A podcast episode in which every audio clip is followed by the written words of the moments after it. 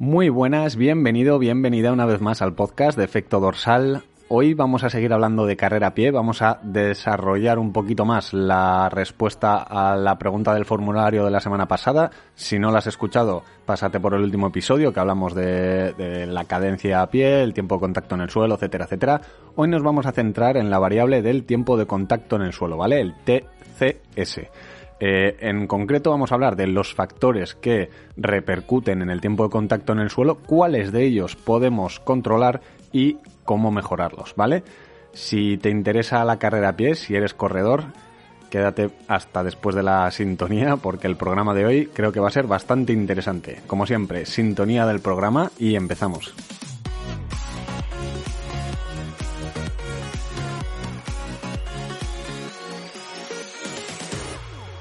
Bueno, como siempre, antes de empezar, un pequeño spam, ¿vale? Porque es que si no luego se me va la olla y nunca lo trato.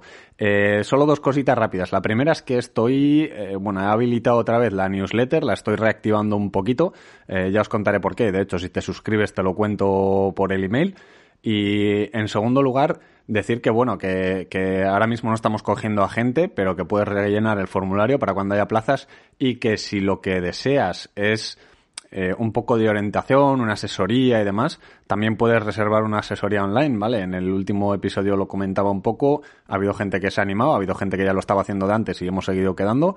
Y pues bueno, eh, quien quiera saber más de esto puede siempre contar conmigo para mandarme un correo, para escribirme por redes sociales o para preguntar por el grupo de Telegram o directamente pinchar en el enlace que lo explico bastante bien en la web y podéis hacer ahí la, solicitud, ¿vale?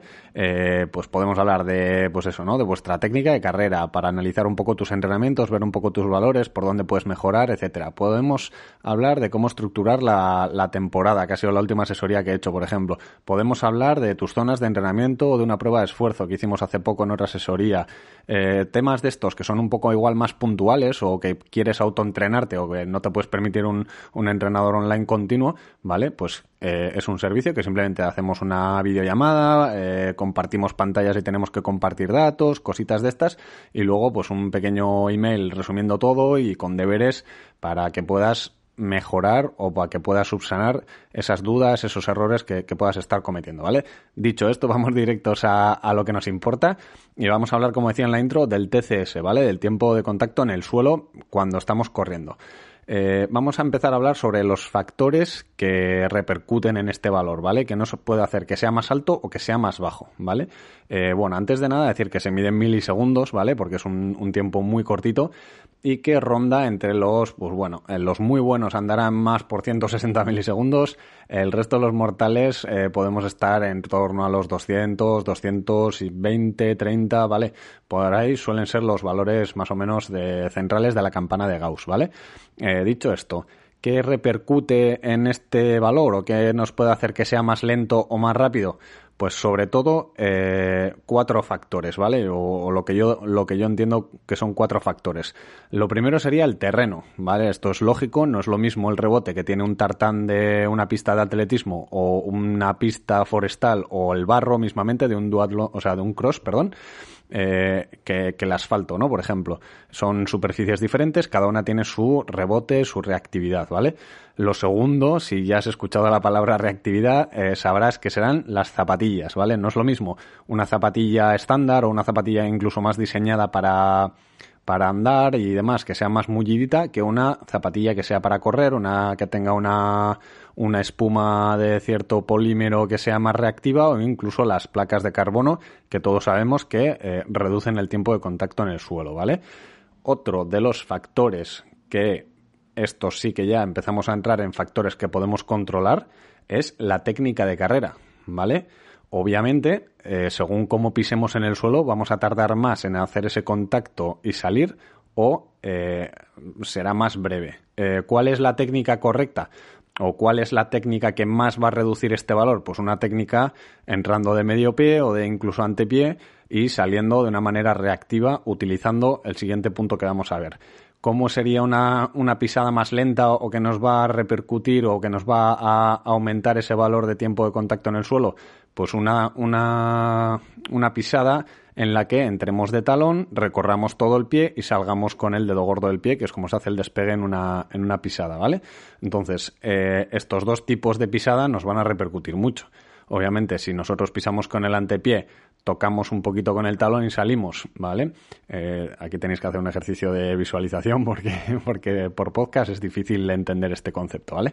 Eh, no es lo mismo que si pisas de talón, recorres toda la zapatilla y sales. Aparte de que la frenada, obviamente el pisar de talón viene ya de antes, viene de una posición X del cuerpo, viene una, de una zancada sobrenatural, o sea, sobre alargada, ¿vale? Un overstriding que se llama, y que, pues obviamente va a hacer que tengamos que frenar el cuerpo, avanzarlo sobre el centro de gravedad y volver a despegarlo, ¿vale?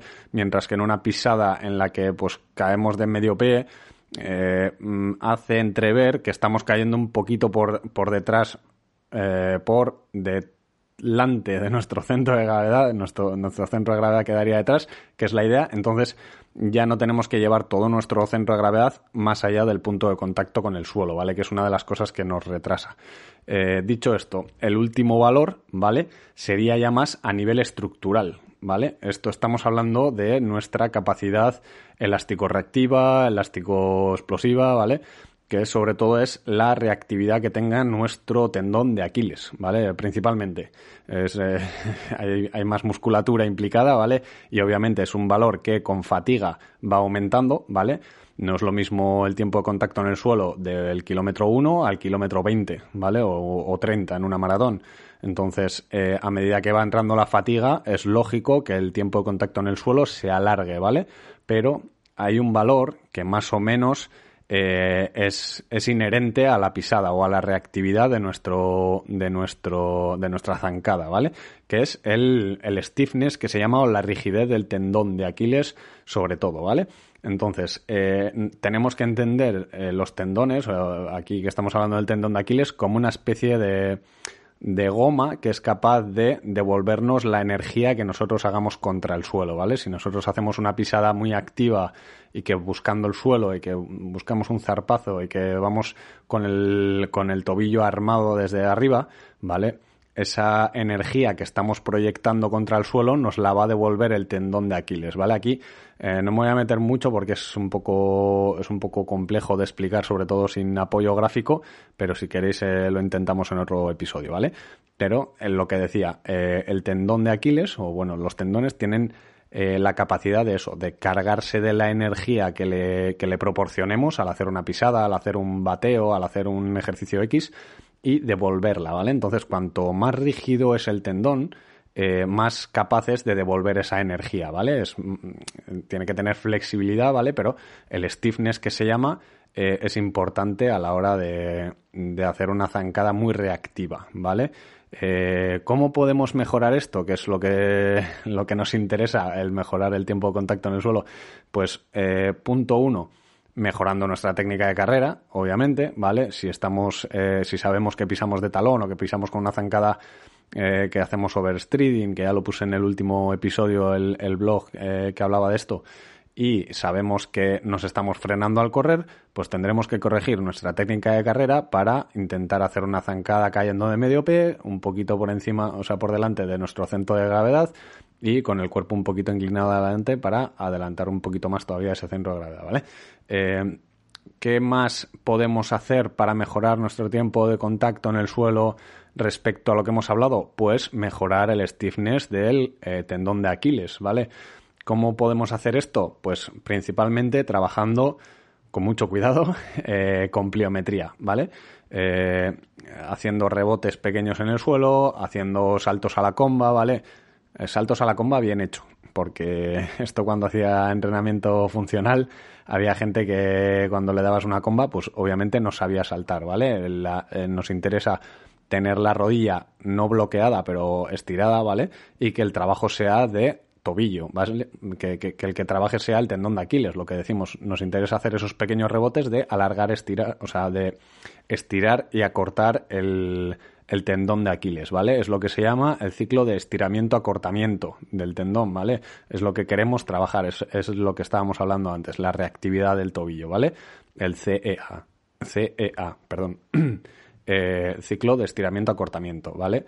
Eh, trabajo que podemos hacer con comba o, como decía, con pequeños rebotes o dejándonos caer de una altura y luego saltando hacia arriba, que esto ya tiene un poquito más de riesgo de lesión, etcétera, etcétera, ¿vale? Eh, yo lo que suelo recomendar es eh, trabajar con la comba, ¿vale? Que es un ejercicio así un poco general, nos sirve para calentamiento si entrenamos la fuerza en el gimnasio y que, pues bueno, es muy difícil que tengas la capacidad de la capacidad eh, cardiorrespiratoria, por así decirlo, de aguantar eh, tanto tiempo saltando a la comba como para llegar a lesionarte, ¿no? Generalmente nos cansamos antes de, generar esa tensión al, tendón de Aquiles, ¿vale? Nos fatigamos antes, digamos, que, el, que el riesgo que podamos tener eh, causado por el, por el ciclo estiramiento-acortamiento del tendón resumiendo un poquito el, el, programa de hoy, ¿vale? Porque ya sabéis que no me gusta estirarme. Eh, punto uno, los cuatro elementos o los cuatro factores que nos, que nos repercuten, que sería el terreno, las zapatillas, la técnica de carrera y la mm, resistencia muscular, vamos a decir, las capacidades de fuerza muscular que tengamos cada uno. ¿Y cómo mejorarla? Pues obviamente el terreno, pues hay veces que no, no lo podemos elegir.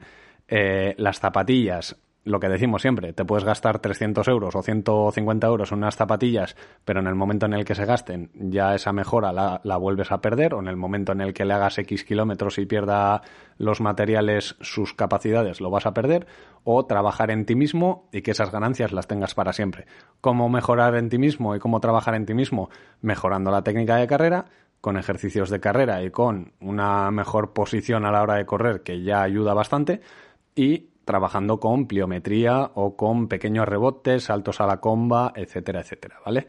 Eh, si queréis saber o si queréis que me extienda más en alguno de los puntos que he tratado hoy, que sé que es un poco de puntillas por un tema de tiempo, eh, dejádmelo en comentarios o, o hacedmelo llegar de alguna forma, ¿vale?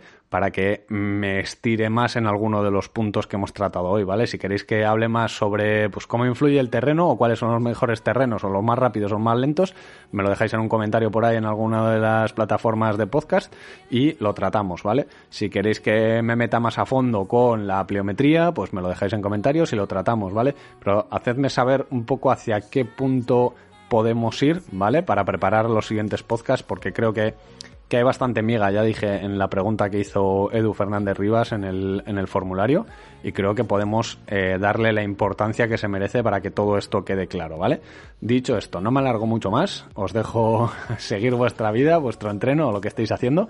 Y como siempre, eh, cualquier eh, like o cualquier seguir en la plataforma de podcast a la que hayas llegado este episodio se agradece, ¿vale? Dicho esto, nos escuchamos la semana que viene y como siempre, salud y kilómetros.